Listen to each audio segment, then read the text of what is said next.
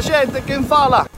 El cómo nos llega la información a los venezolanos se transformó. La información básicamente nos está llegando por medios digitales, pero debemos entender la dimensión de estos medios digitales, es decir, los medios sociales, donde las herramientas de mensajería como WhatsApp y SMS son las más poderosas. Para que tengamos más o menos idea de cómo funcionan las cosas, cerca de 11 millones de teléfonos inteligentes existen en el mercado, es decir, WhatsApp solamente puede llegar a 11 millones de personas de las 30 millones que tenemos. Por eso, la combinación de información de todos los medios es muy importante. Y que no tengamos, por ejemplo, a César Miguel Rondón en el aire es una por eso este snack está muy direccionado a los generadores de información, a los periodistas. Vemos cada vez más cómo los periodistas no tienen espacio en los medios tradicionales.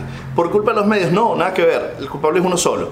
Por eso es muy importante la construcción del ecosistema digital de estos periodistas.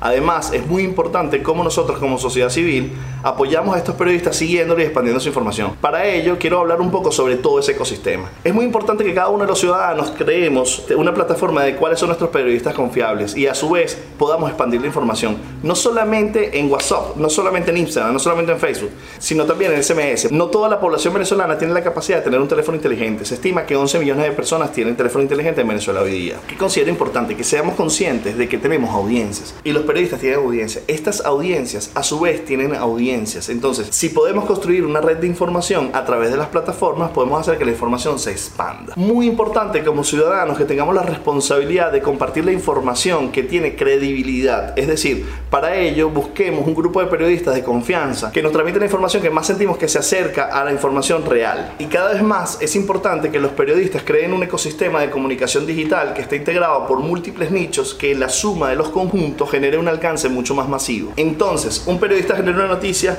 la pone en su plataforma, esa plataforma que es, ese ecosistema que es, su cuenta de Twitter, su cuenta de Instagram, su cuenta de Facebook, su canal de YouTube, su grupo en WhatsApp, su grupo en Telegram, un envío de SMS, todas estas personas ven la información, esta información se propaga. Así tenemos la capacidad de informarnos. Lo ideal sería que todo fuera el ecosistema mucho más sano y que los periodistas tuvieran los medios tradicionales, pero en el contexto que tenemos se hace complejo que tengamos canales de televisión y emisoras de radio generando la información que necesita la población conocer. ¿Cuál es el gran reto de esto? Es que no es sustentable. Es decir, los periodistas no tienen la capacidad de monetización de las plataformas sociales digitales.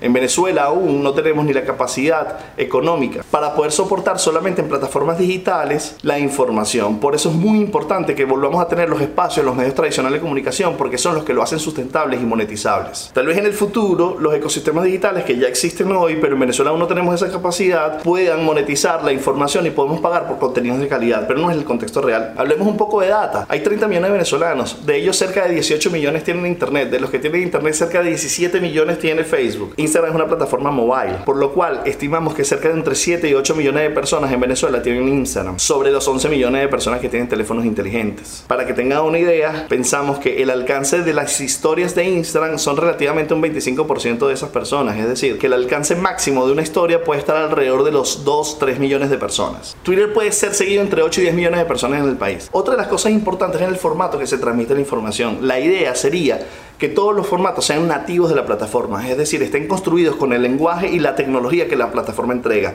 No es lo mismo ver un contenido en una historia de Instagram o en una historia de Facebook o ver el contenido en un en vivo en Facebook o en un en vivo en Instagram. Eso me hace reflexionar sobre los en vivos. Los en vivos tienen características complejas.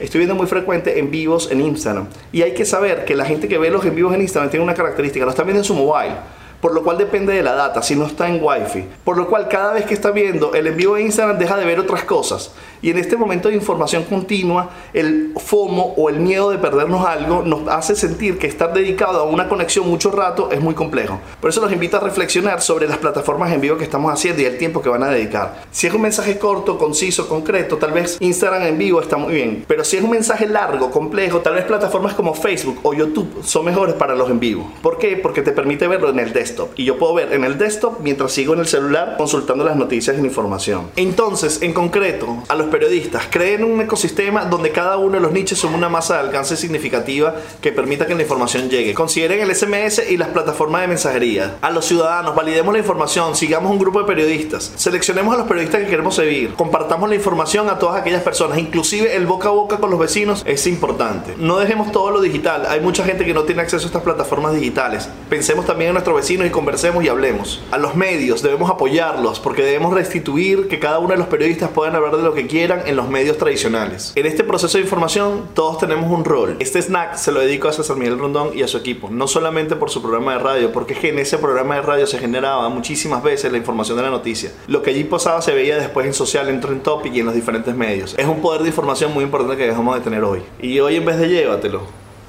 tráetelo.